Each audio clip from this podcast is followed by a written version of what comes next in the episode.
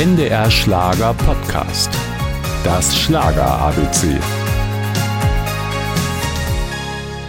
Sie sah blendend aus, war klug und hatte jede Menge Talent. Vor allem der Gesang lag ihr sehr am Herzen. Dennoch dauerte es einige Jahre, bis Katja Epstein der große Durchbruch gelingen sollte.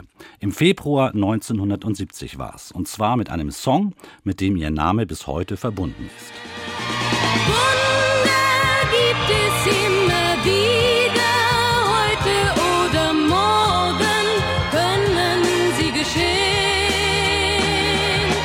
Wunder gibt es immer wieder. Das war ihr Start in eine lange und großartige Künstlerkarriere.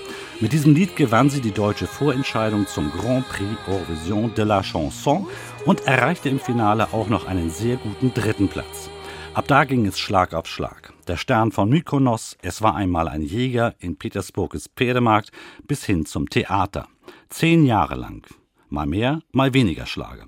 Auf jeden Fall Musik, zu der sie bis heute steht. Vielleicht liegt das ja auch an ihrem Lebensmotto. Da habe ich, äh, glaube ich, ein ähnliches wie viele Menschen, also leben und leben lassen in erster Linie.